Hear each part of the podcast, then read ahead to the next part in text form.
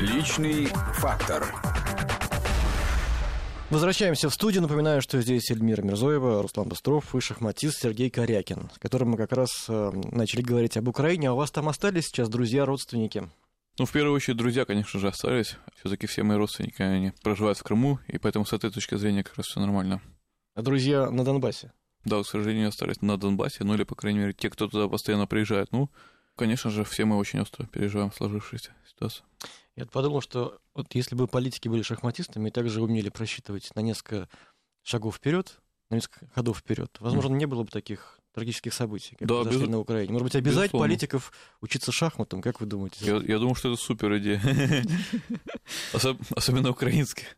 Потому что иногда так вот э, делают, да, какие-то шаги, а что будет дальше, то ли не думают, то ли не, не просчитывают. А вот Мгм. если бы была такая способность, как-то было, бы, мне кажется, лучше всего. Шахматная Шахматная способность, да. способность. То есть обязать э, просто получать разряд. Ну, то есть, да, учат же у нас, есть Академия госслужбы, и обязательно там курсы каких-нибудь шахмат, ну, хотя бы быстрых шахмат. Ну, кстати говоря, я, я, я вот могу добавить, что у нас очень много шахматных политиков. В первую очередь, это, конечно же, Александр Дмитриевич Жуков, это, это Аркадий Дворкович, это, естественно, Анатолий Карпов, экс-чемпион мира, величайший шахматист всех времен. Поэтому у нас, кстати говоря, проходят всякие шахматные соревнования, в Госдуме проходят соревнования. Да-да-да, абсолютно верно. Они постоянно играют матчи. В Госдуме есть у них своя команда. Александр Дмитриевич Жуков ее возглавляет вместе с Анатолием Евгеньевичем. Кстати, они очень прилично играют, а Жуков играет Да, просто да. в силу мастера. В силу мастера играет, да. Да, да. То есть вот это классическое шахматное образование у Александра Дмитриевича, оно есть и никуда не делось. Играет неплохо. А Сергей, там участвовали вы, нет, в этих чемпионатах госдумных? Получается, что именно в Госдуме нет, но С кем Ну, играли ну, из известных? Ну вот, например, могу вспомнить историю, как,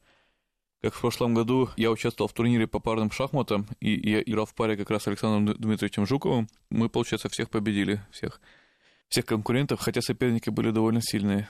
Да, соревнование проходило в Олимпийском комитете России, и действительно пара Корякин-Жуков была настолько непобедима. То есть мало того, что это гроссмейстер Корякин, еще и Жуков сильно играющий. То есть, насколько я помню, у вас там даже близко конкурентов не стояло. Они просто отстали все сильно. На самом деле конкуренция была. А, все-таки была Э, конкуренция. Конкуренция была, потому что очень хорошо играет вице-президент Сбербанка. Ворожейкин, да. да-да-да. Кстати, Герман Греф тоже играет в шахматы. Может быть, не настолько сильно, как Ворожейкин, но Ворожейкин, он действительно вот большой любитель шахмат. Он тоже, да, был с кем-то в команде из гроссмейстера. Да-да-да, он был с Морозевичем. А, и, соответственно, еще одна сильная команда была, но вам а, с Александром Дмитриевичем удалось победить. Ну, ну да, да, да. Но, Кубок по парным ну, шахматам. Ну, это была упорная схватка.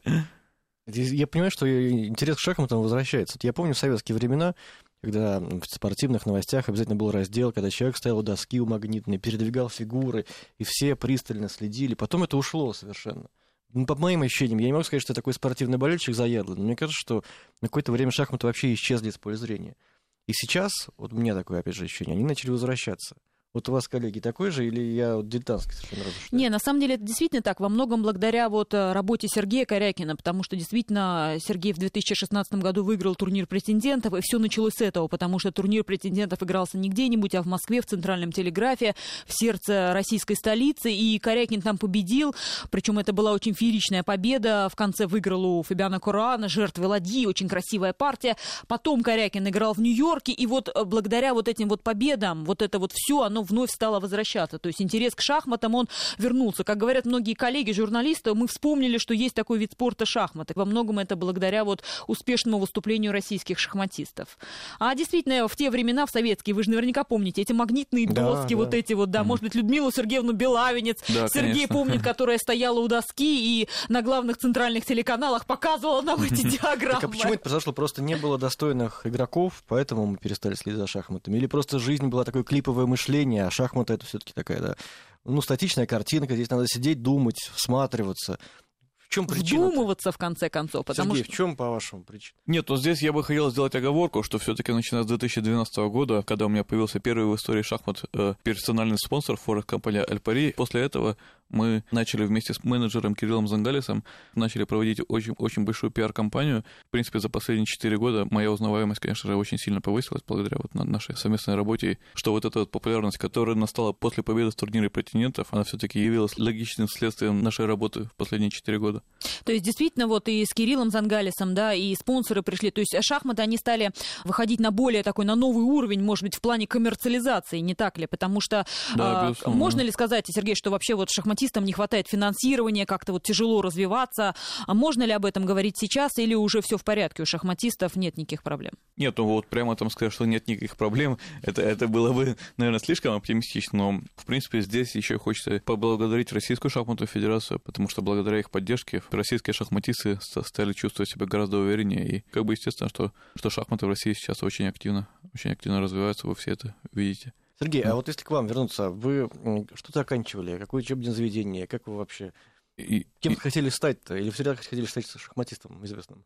Нет, ну было совершенно очевидно, что я стану шахматистом, потому что я вхожу в мировую десятку уже долгие годы, и, ну и в моей ситуации искать какую-то другую профессию — это полное безумие, ну, на мой взгляд. Мгм. Поэтому, естественно, я всегда мечтал стать шахматистом, но при этом я, я, я вот закончил Российский государственный социальный университет РГСУ и, в принципе, закончил хорошо. Вы профессия какой? Со- Социальная профессия. Социальный педагог. Да-да. А вот представьте, Сергей, исчезли шахматы с земли, или там приняли законопроект, у нас иногда принимают странный законопроект о запрете шахмат, ну, скажем так, да? Чем будете заниматься? Не, я все-таки верю в наших, наших депутатов. Такие законопроекты они не примут, и все будет хорошо. Но а, а, Гипотетически, если говорить. как бы гипотетически у меня есть у меня есть семья, у меня есть у меня есть обязанности по семье. У меня, у меня, в принципе, я уже могу сказать, что я чего-то добился в жизни, поэтому, может быть, уйду как раз в политику или в бизнес. Ну, пока, даже? пока еще рано об этом говорить. Но, Сергей, вы же неплохо в футбол играете. Вот если отменят шахматы, то переключитесь на футбол. Ну, что значит неплохо? Я, я- я- я- вот как бы могу сказать, что я дал пас Глушакову, да. Вот, и э, это- забил. Это, это было здорово, приятно, когда был символический первый пас.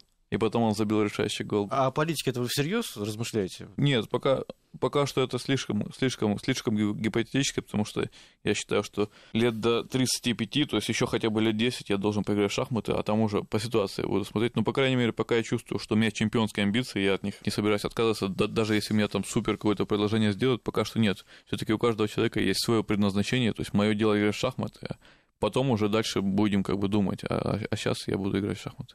А у вас же есть э, сын, правда, еще маленький. Собираетесь его учить играть в шахматы? Да, ему сейчас год и два месяца. Но, в принципе, я могу сказать, что если ему будет нравиться, то я, конечно же, его с удовольствием буду учить играть в шахматы. Но это как бы должен быть его выбор. По крайней мере, за- заставлять я его не буду. А поддаваться будете? Нет. Так он никогда в жизни не выиграет его. Ну, может быть, чуть-чуть. Могу ему с самого начала давать фору. А вообще, с какого возраста надо вот учить детей в шахматы играть? Вот недавние опыты показывают, что дети вообще с трех лет практически знают название дебютов. А насколько, Сергей, вообще это правильно, и насколько это вот нужно на, прям вот в раннем возрасте, э, вот чтобы ребенок уже, вот так сказать, все понимал и все знал в шахматах? Ну, я, в принципе, начинал играть в шахматы в пять с половиной лет. Мне это всегда казалось абсолютно нормальным, но действительно последние опыты показывают, что, в принципе, уже можно начинать с трех лет. Как бы здесь, наверное, не, не существует какого-то универсального рецепта. Здесь все зависит от ребенка. Если он готов в возрасте трех лет хотя бы просто вот посидеть на одном месте 15 минут, то это уже будет хорошее достижение. Тогда его можно учить, а если А нет, каждый значит может подождать. научиться в шахматы играть? Или все-таки надо определенный склад ума иметь для этого? Я думаю, что научиться может каждый, но... Ну, передвигать фигуры-то понятно, Э, а вот именно играть по-настоящему. Ну, это уже такой серьезный вопрос, потому что, наверное, здесь должен быть какой-то талант свыше, потому что просто так прийти и сесть и начать всех обыгрывать, это не удастся. Ну, вот я тоже думаю. Я сколько не пытался, не получится просчитывать. Да, на самом деле, вот э, Сергей очень часто на работе коллеги вот застают за тем, что играют в шахматы. И часто даже подходит и спрашивает, как же вот мне выиграть, как же мне избежать детского мата, и я вот рекомендую какие-то элементарные позиции для решения. Ведь на самом деле это особый талант выигрывать в шахматах. Это же даже игра сложнее, чем шашки. Ну, то есть э, количество вариантов, оно разрастается с каждым ходом. Да-да-да, безумное количество вариантов, естественно. Но, в принципе, я могу сказать, что для того, чтобы играть хорошо, нужно обязательно очень много заниматься. Потому что если вы не будете заниматься, у, вас не будет результатов. То есть шахматы в этом очень честная профессия. Не стоит ждать, что вы вот пришли там, допустим, даже несколько дней позанимаетесь, что сразу же пойдут результаты. Нет, нужно потратить большое количество времени, и, тогда действительно будет результат. А в метро вы не играете? У меня есть такая программа на, на смартфоне в, шах- в шахматы играть. Я играю с какими-то людьми в онлайне, даже их не знаю. Может быть, я тоже там с вами пересекаюсь иногда? Или вы такими вещами не занимаетесь? Ну, в метро я, во-первых, в последнее время не очень часто езжу, а что касается шахматных программ, то да, я действительно иногда балуюсь. То есть, возможно, в онлайне, может быть, да, так сыграть сами партию, не зная об этом, конечно, но всегда надеюсь, Поймать что на это вы... баловстве? Ну, ну, ну, ну, ну, да, вот как, как бы какая-то вероятность есть, но вот, естественно, для этого у вас должен быть высокий рейтинг. А у вас кто-нибудь выигрывал там когда-нибудь, нет? Нет, ну здесь просто вопрос в том, что там тоже очень много сильных шахматистов, там в том числе играет и Магнус Карлсон, поэтому... Все они там, в общем, Да. супергроссмейстеры. Захотелось уже зайти в эту Да, программу да. быстрее. Да-да-да, поэтому, поэтому, естественно, были разные результаты. То есть, а вы, так понимаю, и свободное время тоже посвящаете шахматам, поскольку вот это вот развлечение, оно же свободное время, да? Нет, ну я все-таки этим, как говорится, развлечением не очень часто занимаюсь, но, в принципе, какое-то количество времени это, это у меня отни- отнимает. Мы сейчас еще одну паузу делаем и возвращаемся в студию. Личный фактор.